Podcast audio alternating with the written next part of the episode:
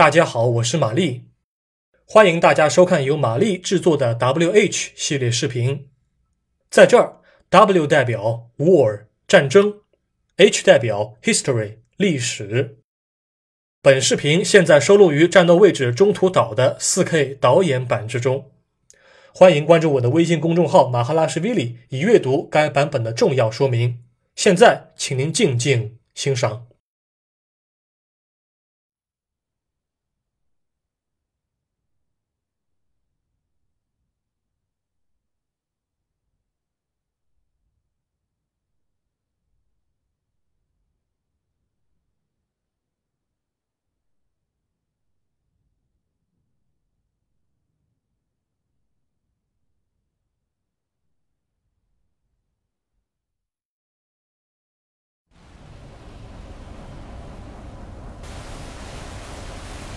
Welcome to the U.S. Naval Academy Ship Command Tutorial. Today you will be learning how to give orders to your ships, thus freeing yourself from the need to control your vessel directly. First off, let's introduce the target window. Now the target window appears in the top left of the screen whenever you look at a unit with the crosshair. Have a go at this now. Outstanding. The target window displays the unit's name, how far away it is, its general damage condition, and what class of ship it is. U.S. units are blue. Japanese units are red.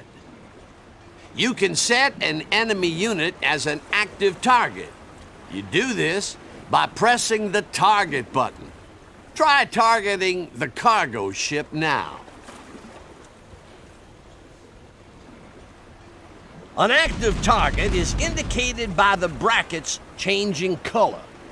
White brackets indicate an active target, while white and gold brackets show the active target is also a mission objective.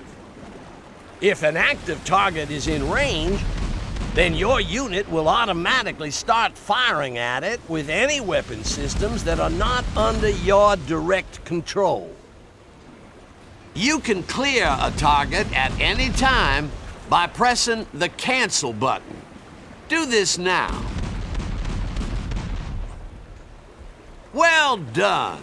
Notice that your ship has stopped firing. Okay, let's make things a bit more complicated. You can also use the target button to cycle targets between all detected enemy units. Every time you press the target button, you will select the next nearest target. Try doing this now.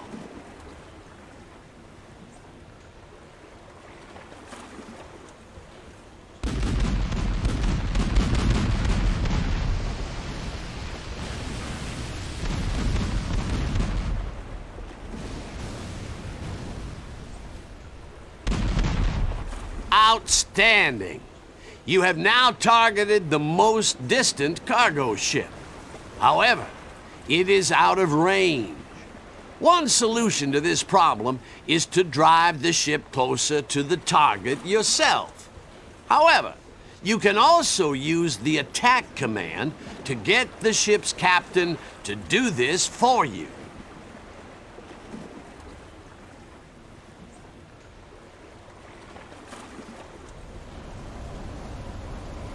As you can see, the ship's captain has maneuvered to attack the target. The order status is displayed above the unit window at the bottom left of the screen. All right then, let's move on to the next topic.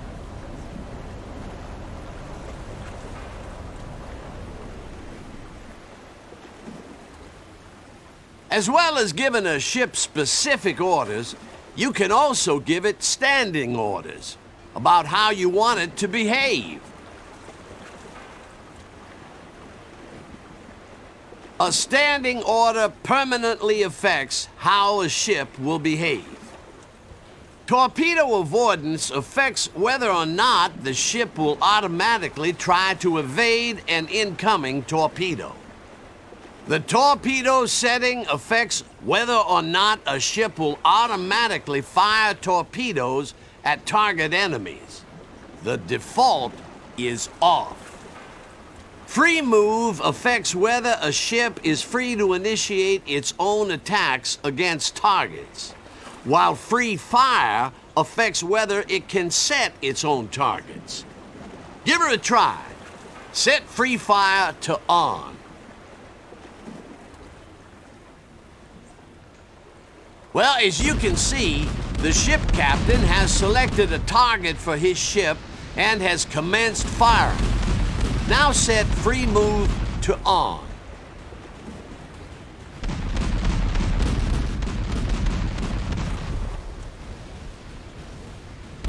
As you can see, the ship captain has ordered the ship to begin an attack maneuver.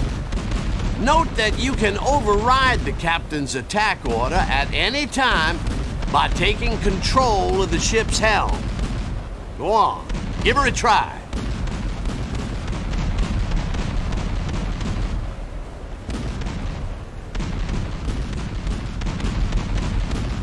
Well, that's well done, sailor, well done. Now, as you can see, the order status has changed to cruise, indicating that you are in command of the ship. You have now completed the ship command tutorial. Congratulations.